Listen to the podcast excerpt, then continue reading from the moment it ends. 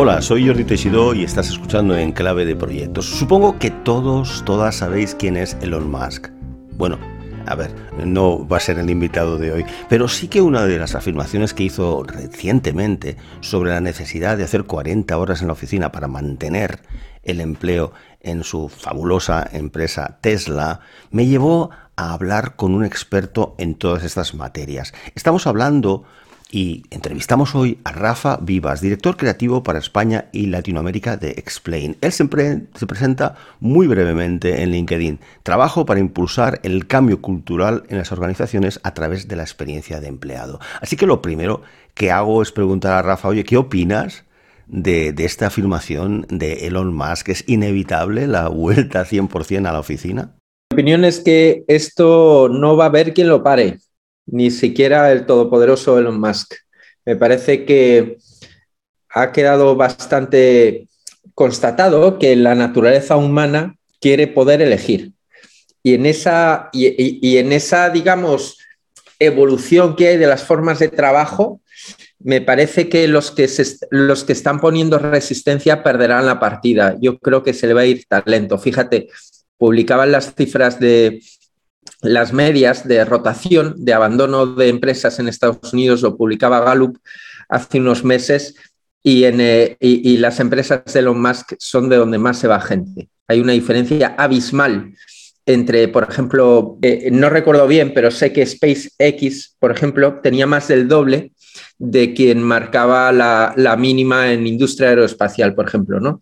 Yo creo que quienes se resistan a esto van a perder la partida porque se les va a ir el talento.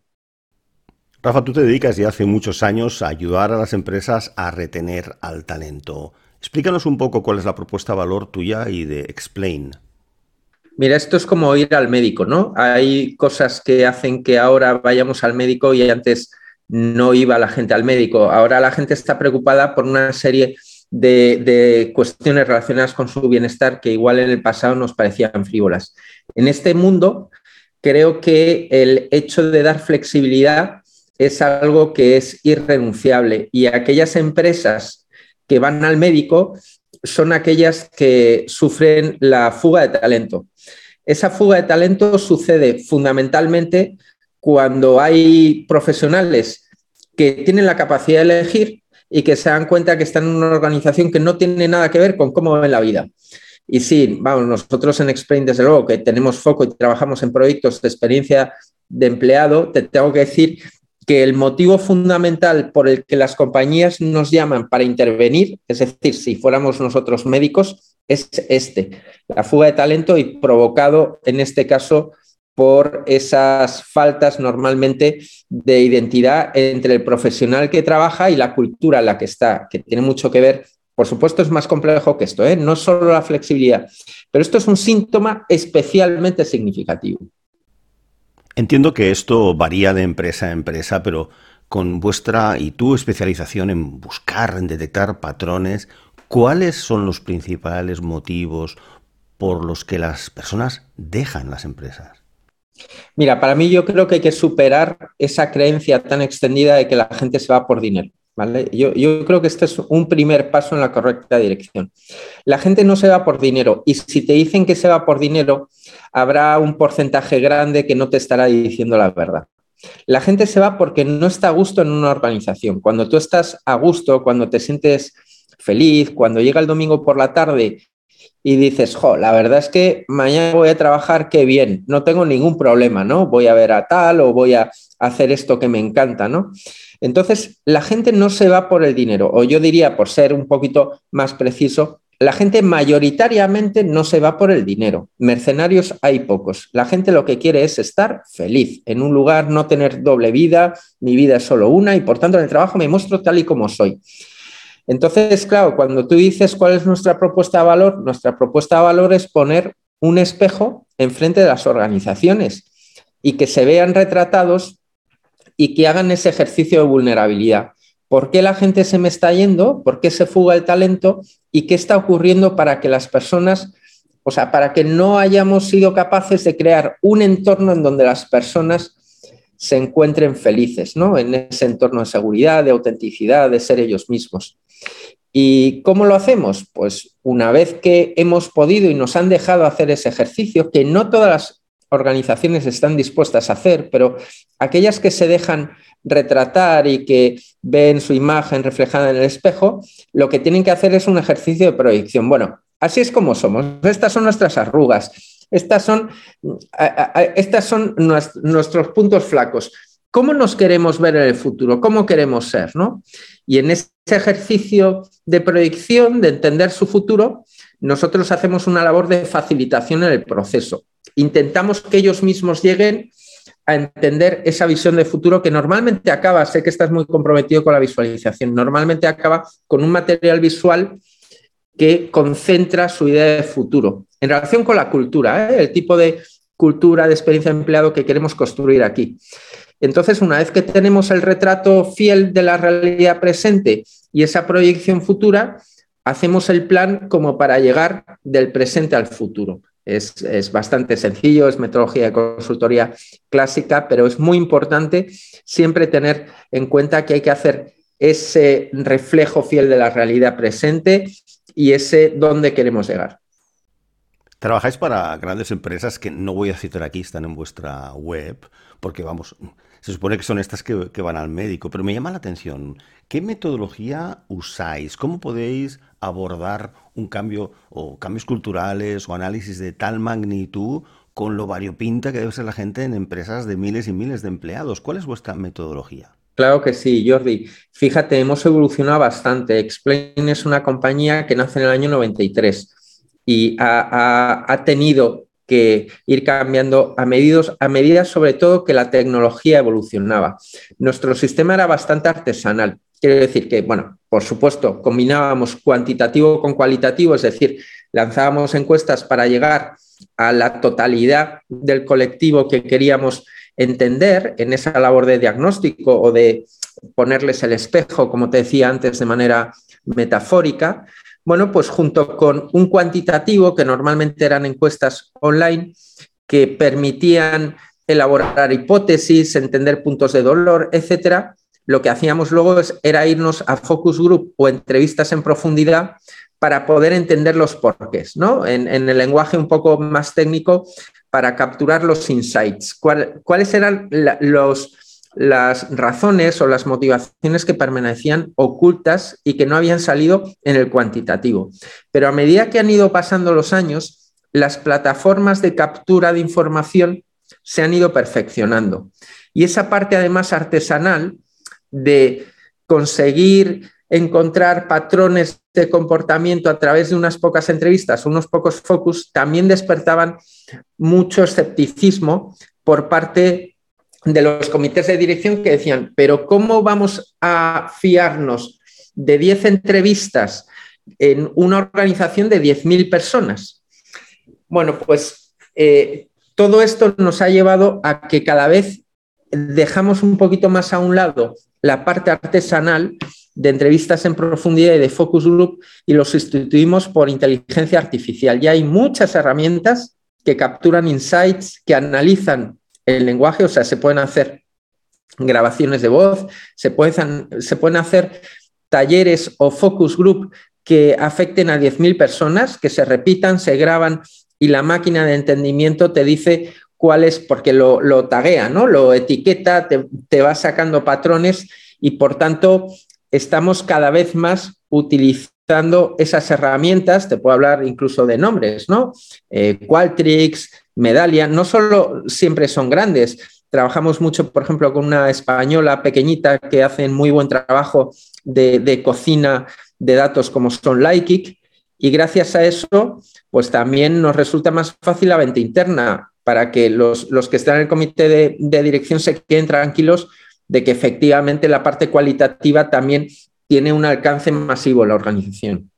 Bueno, pese a que no es nuevo, aparte de la fuga de talento y cómo retener a las personas, el cambio cultural, es obvio que con la pandemia, tras más de dos años de pandemia, los, los modos de trabajo han cambiado, las expectativas de muchos han cambiado, la flexibilidad que tú comentas, en fin, lo de la vuelta a la oficina y el modelo oficina 100% el que comentaba Elon Musk, o 100% remoto, que también hemos de hablar de eso, muchas empresas lo, lo, ofrecen, o el híbrido, pues bueno, ¿cuáles son vuestras recomendaciones en este y otros temas?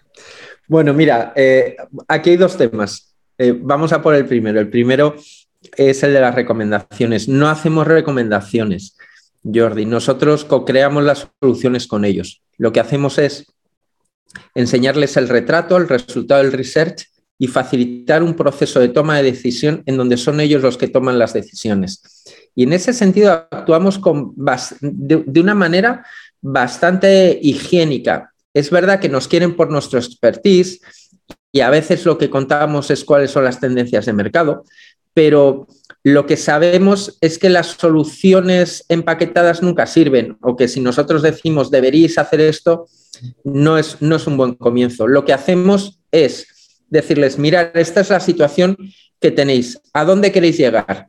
Y a través de facilitar la conversación, que sean ellos los que adopten acuerdos, que sean ellos los que señalen las líneas rojas y los que puedan entre ellos eh, llegar a ese, a ese punto que solo partiendo de ellos va a generar un compromiso colectivo. ¿no? Así que una de las, si, si uno de los pilares en nuestra forma de trabajo es la visualización, el otro es la co-creación. Trabajamos con ellos eh, de la mano para que sean ellos los que adopten las decisiones. Y por último, respecto al híbrido, que era el segundo tema que no quiero dejar de lado, eh, eh, yo, yo, estoy convencido que es lo que conecta con la gente. Es verdad que es un tema muy generacional, pero sé perfectamente que la demanda general, hay estudios sobre esto además masivos, ¿no? La gente quiere poder elegir no todo el mundo se va a quedar en casa, no todo el mundo va a ir todos los días a la oficina. Hay gente que prefiere ir todos los días a la oficina, hay gente que prefiere estar todos los días en casa, pero lo que todo el mundo quiere es poder elegir.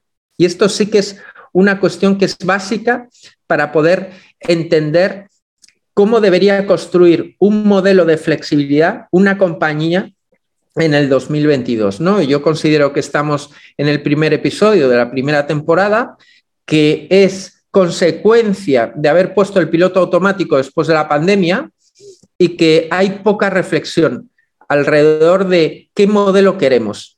Y, tenemos que evolucionar, hay que llegar a la segunda temporada, ¿no? Y en esa segunda temporada lo que me queda claro es que todo el mundo debería de tener la posibilidad de elegir. Estamos hablando de los puestos de trabajo susceptibles de ser realizados desde casa, ¿eh? Ojo.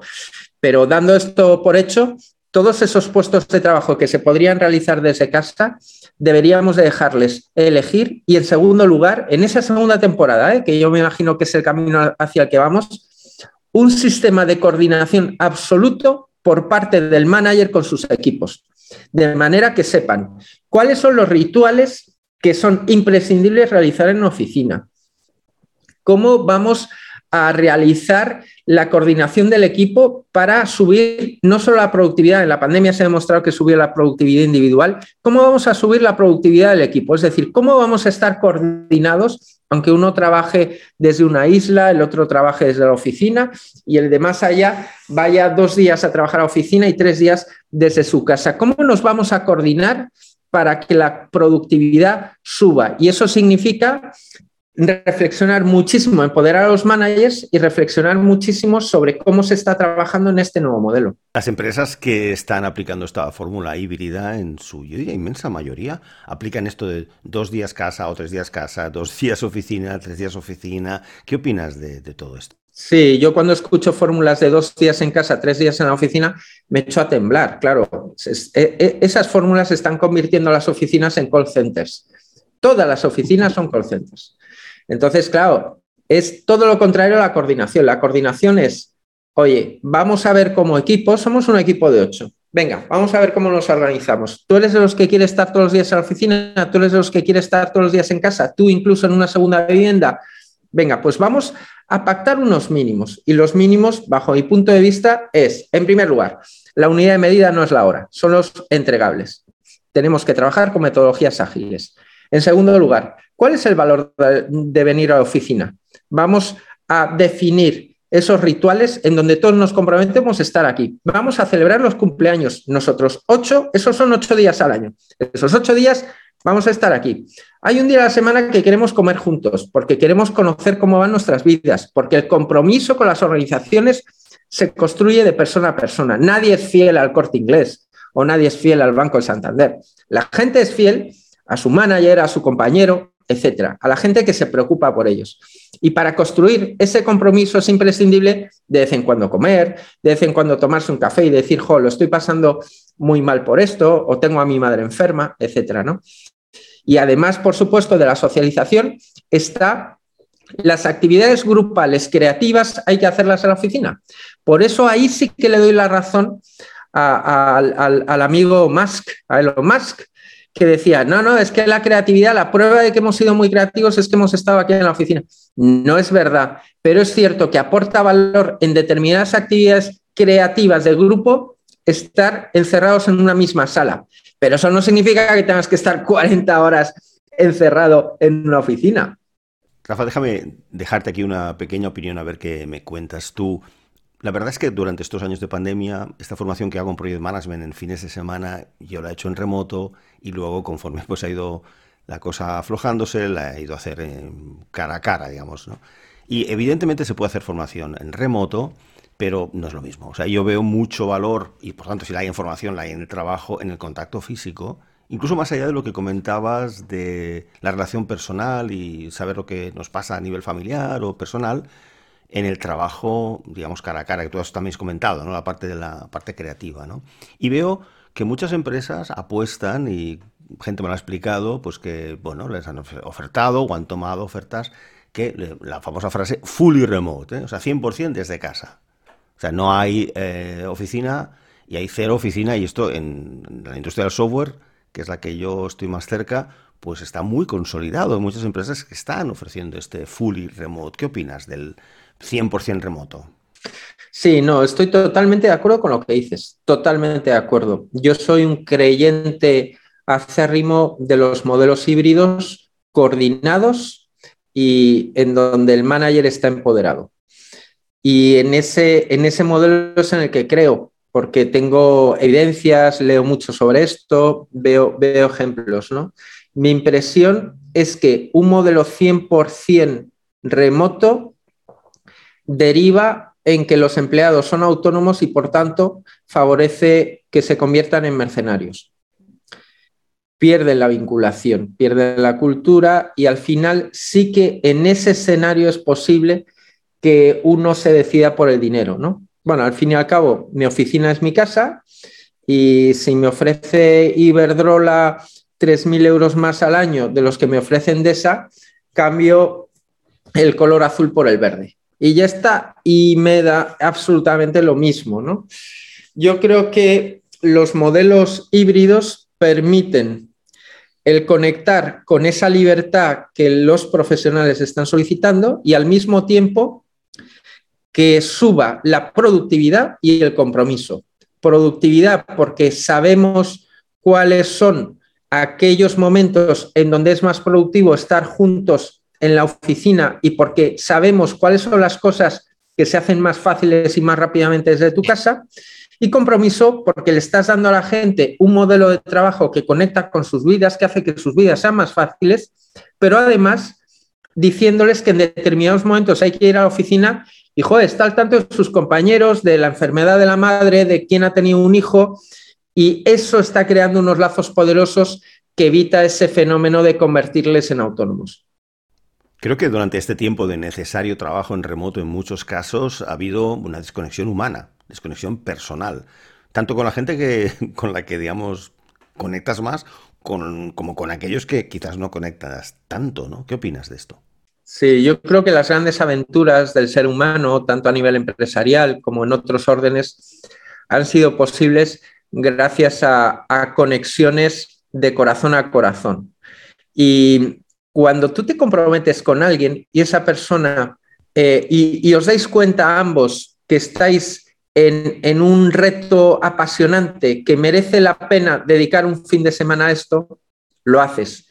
Y, aunque tu vida sea complicada, has conseguido despejar un montón de cosas para que esto salga, ¿no? Y gracias a ese esfuerzo extra, gracias a esa pasión, gracias a vivir una especie de bueno, pues esa sensación de estar en un equipo en donde digas, jo, qué, qué orgulloso me estoy, eh, estoy de pertenecer a este equipo, lo que admiro a las personas que están aquí, lo que estoy aprendiendo y además que subido que están confiando en mí para esto, ¿no? No les puedo dejar colgados. A mí todo eso me parece que es el comienzo de, esos grandes logros del ser humano.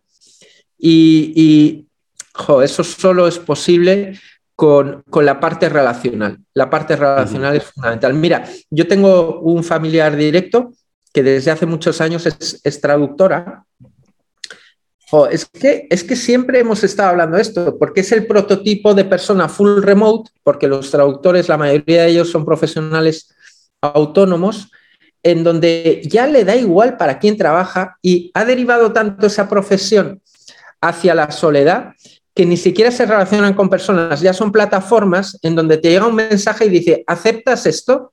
Y el primero que acepta, además tú tienes un rating, tú tienes una reputación, te colocan antes o después y es todo tan inhumano que claro, si tuviéramos que decir, oye, tú estás dispuesto a sacrificarte eh, por esta plataforma, se, burlaría de mí, pero bueno, ¿Qué, pregunta más absurda. Yo me sacrifico por los míos, pero no una plataforma que de vez en cuando me llega un mensaje y me dice, aceptas esta traducción, son tantas palabras y lo tienes que tener mañana. Eh, eh, creo que esa deriva de ir hacia robotizarnos es súper peligrosa para las compañías. Rafa, director creativo para Explain España y Latinoamérica, bueno, me ha llamado la atención y ha suscitado en mí esta pregunta. ¿Hay diferencias entre España y Latinoamérica en estos aspectos que hemos comentado? Bueno, fíjate, esta pregunta es muy complicada porque al final ah, eh, todo, todas las diferencias culturales e, es muy fácil convertirlas en, bueno, en, anécdotas o en estereotipos. En tópicos, estereotipos, claro. Yo, yo te puedo hablar de lo que es mi impresión de cómo maduros, de maduros están unos mercados y otros. Yo creo que en, a ver, hay unos profesionales increíbles eh, en, en, Latinoamérica de experiencia de empleado. Allí lo llaman experiencia de colaborador. Son verdaderos pioneros. Están abriendo un camino que van un poquito por detrás nuestro, pero fíjate, mi mayor sorpresa cuando he entrado a colaborar con compañías de allí y con profesionales de allí es que España va muy atrasada. O sea, no hay apenas diferencia entre Latinoamérica y España.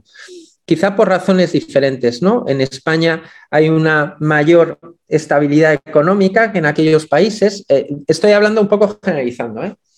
Pero por contra, allí hay mucho, hay mucho talento y, mucha gente ávida de formación. Allí tienen una especie de apetito por formarse que no veo en España, ¿vale? Pero en España tenemos una clase dirigente empresarial que es tan conservadora que entiende muy mal esto de experiencia de empleado y que solo actúan reactivamente cuando están sangrando, ¿vale? Por entendernos. Eh, cuando un empresón se les empieza a ir gente, lo, primero que dicen es cómo se atreven estos jóvenes ingenieros a irse, cómo se atreven, ¿no? Qué soberbios, que, hace mucho frío ahí fuera, ¿no? Y ese tipo de expresiones. Y entonces están todavía ahí, están en, el, en, el, en, el, eh, en la acusación del que no entiende que trabajar en todas estas grandes empresas españolas es un error de concepto.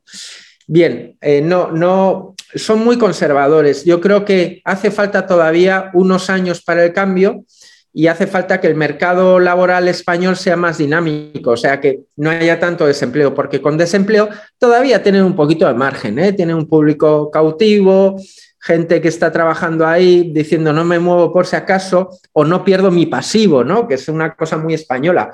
No, no, llevo aquí tantos años como para perder la indemnización por despido, que me despidan ellos, ¿no? Bien, yo en, Latinoamérica veo que como las condiciones laborales son un poco más complicadas en general que España, veo que la gente es como más auténtica, ¿no? ¿no? Se rinden tanto a esta comodidad española. Es algo que he observado junto con su apetito por formarse. A favor de España, yo diría que tenemos claro, todavía tenemos una actividad económica eh, muy consolidada, o sea, hay muchas empresas que funcionan bien y además con un nivel de internacionalización muy saludable que permite eh, estar un poco optimistas porque hay muchas empresas españolas que cuando salen fuera se dan cuenta que tienen que cambiar, ¿no? me, da la impresión que no te he contestado bien, pero es que... No, yo, creo que, sí. No, de, verdad que es lo he captado porque eh, obviamente con los dos mercados eh, hay estas diferencias. Yo estoy coincido contigo y diría que quizás en Latinoamérica ha habido una mayor influencia del espíritu norteamericano, quizás, y como dices, condiciones laborales eh, menos, em, podemos llamar paternalistas, con el famoso despido improcedente o procedente. ¿no? Pero sí, yo creo que, has contestado y que también es cierto que en, empresas españolas, si son clientes vuestras, muchas han hecho una apuesta por, por realmente una transformación eh, importante, ¿no? Es decir, que en eso yo creo que sí que estamos totalmente de acuerdo. Ya para acabar, Rafa, quizás no es porque, quisiera volver al tema del principio, el famoso um, condiciones de, de, trabajo, si híbrido o remoto o tal, pero en general, ¿cuáles son tus dos, tres consejos al mundo empresarial en general sobre qué debe ser eh, una experiencia de empleado, un proyecto de experiencia de empleado, cómo se debe acometer y qué piensas que son los temas prioritarios para los próximos años, poder, como se dice, retener el talento. Mira, el primero de ellos, que puede parecer un poco redundante, pero que a mí me sigue llamando la atención que hay empresas muy grandes en este país que no lo están haciendo, es tener un método constante de escucha del empleado. ¿vale? Esto, es, esto para mí es lo primero. Y aunque de verdad parezca de primer curso como algo que está superado por las empresas, lo cierto es que no es así. Hay muchas grandes empresas que se limitan a hacer una encuesta de clima laboral, lo siguen llamando así, cada dos años, o incluso, fíjate, cosas que he comprobado en empresas que tienen miles de trabajadores, que cuando les hablas de escuchar a los empleados te dicen que ya tienen un buzón de sugerencias, ¿no? Bien. El, tener un sistema de escucha en donde yo proactivamente les voy preguntando y que, y que además me voy tomando en serio lo que está saliendo ahí, es el punto número uno, ¿no? En segundo lugar, yo diría que las empresas deberían de entender que la cuestión cultural es la ventaja competitiva en relación con otras empresas. Y de hecho lo estamos viendo. Mira, los, los ingenieros que se van de las grandes compañías, si un ingeniero hoy mismo se va de Iberdrola, lo normal no es que se vaya a Endesa, lo normal es que se vaya a una startup. Eso es lo normal. Entonces, que sepan leer bien el partido, que sepan qué es la cultura lo que va a retener a la gente, que está demostrado que no es el dinero. Y que cuando sepan entender por qué una empresa pequeñita les ha quitado al número uno de la Politécnica, que empiecen a dar los primeros pasos, porque una transformación cultural dura un mínimo de dos años y que sepan que un ingeniero no está dispuesto a entrar a una gran empresa simplemente para ejecutar y que si en esa empresa se escuchan frases como, oye, aquí no te pagamos para que pienses, que sepan que, se van a ir, ¿vale? Entonces, lo primero es la escucha, lo segundo es la cultura y lo tercero es que sean consecuentes. Que por favor dejen de hacer ejercicios de maquillaje, que el maquillaje rápidamente se queda desenmascarado. O sea, que el verdadero rostro de las empresas, o sea, el, saber que, eh, el saber vernos como somos y no como nos gustaría vernos, es el comienzo de todo cambio. Y que por tanto, todas estas campañas de employer branding que hacen de, si trabajas en nuestra empresa, en nuestra empresa somos, eh, tenemos el mejor ambiente de trabajo, vas a encontrar los proyectos más interesantes, además tendrás un crecimiento profesional sin límites, todas esas cosas, si luego llegas a la compañía y ves que no te hablan del plan de carrera, que no hay proyectos interesantes, que no, bueno, que ha sido puro maquillaje, esto hace un daño irreparable, ¿no? Creo que hay que empezar a construir desde la autenticidad y, por tanto, que sean consecuentes. Que si dicen, por ejemplo, en esta empresa ponemos a las personas en el centro, que se piensen mucho qué tiene que pasar en esta empresa antes de decir esa frase. Bueno, Rafa Vivas, director creativo para Explain en España y Latinoamérica, muchísimas gracias por haber compartido aquí con los oyentes de Enclave de Proyectos todo tu saber y experiencia sobre un tema tan importante como es el talento en las empresas. Muchas gracias. Muchísimas gracias, Jordi, por la invitación. Me ha parecido súper interesante.